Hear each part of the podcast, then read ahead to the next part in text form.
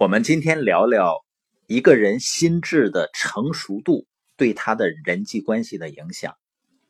比如生活中常见的就是领导和下属之间的关系，或者是呢生意团队啊领导人和伙伴之间的关系。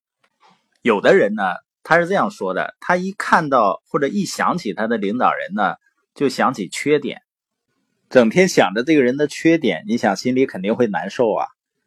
那还能很好的去做事情吗？有的人说他确实有缺点啊，而且好像很难以让人忍受。我想说的是什么呢？就是心智越成熟的人，他越能够清醒的意识到每个人都是有缺点的。你别说我们普通人啊，你就毛主席他老人家那么伟大，那他的缺点也是显而易见的。我们再细细想想，我们普通人缺点再大，无非就是借个铅笔不愿意还啊，形象不好啊，呃，能力比较差呀。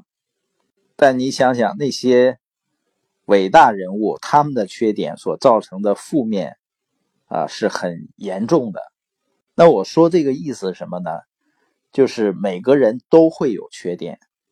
如果我们不能接受这个现实的话，我觉得。我们还需要重新去认识人性，那真的意味着我们的心智还不够成熟。那更重要的一点就是什么呢？就是每个人也都有自己的优点。所谓一个团队的合作，一定是发挥每一个人的优势。但有的人呢，他是在工作中啊，或者生意中啊，过分的依赖他的上级或者是领导人。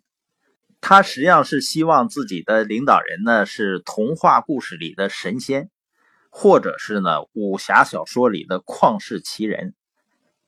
也有的朋友呢，他跟我咨询他生活中啊或者生意中遇到的问题和挑战，那他讲了很多很多，包括人际关系的问题啊，自己内心的障碍啊等等等等。那实际上我一般的回答呢都会很简单。他说了一大堆问题以后呢，我就问他：“你知道自己的目标是什么吗？”他说：“知道啊。”我说：“那就去做，做跟你目标有关系的事情，马上去做，把那些问题啊、那那些困难啊，先都放到一边。往往呢，这些人会失望的。他为什么会失望呢？因为他希望在我这里得到一个灵丹妙药，然后呢，再给他一杯白开水。”他灌下去以后呢，就从此与众不同，焕然一新了。所以他觉得你给我的是啥答案啊？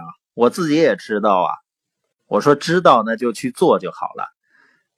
几乎所有的问题、所有的障碍和困难，都会在你不断的向前行动的过程中，会迎刃而解的。我知道很多人这个时候会失望，所以呢，我就认为他需要的不是一个教练。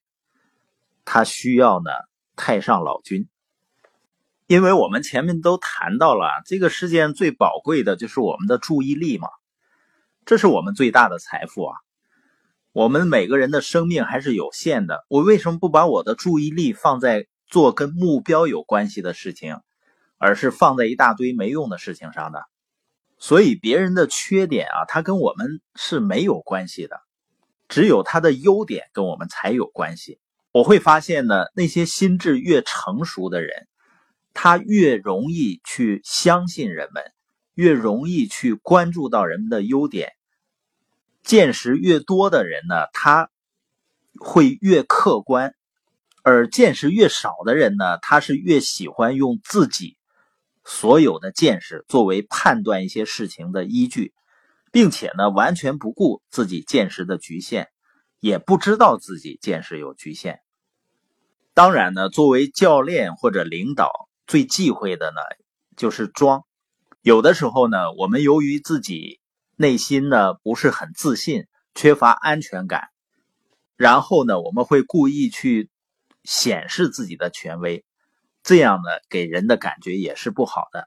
总之呢，在人际关系中啊，如果我们总是盯着别人的缺点、别人的毛病，那我们的内心呢，就总会是愤愤不平。那这种心态呢，就会造成什么呢？最受损失的还是自己。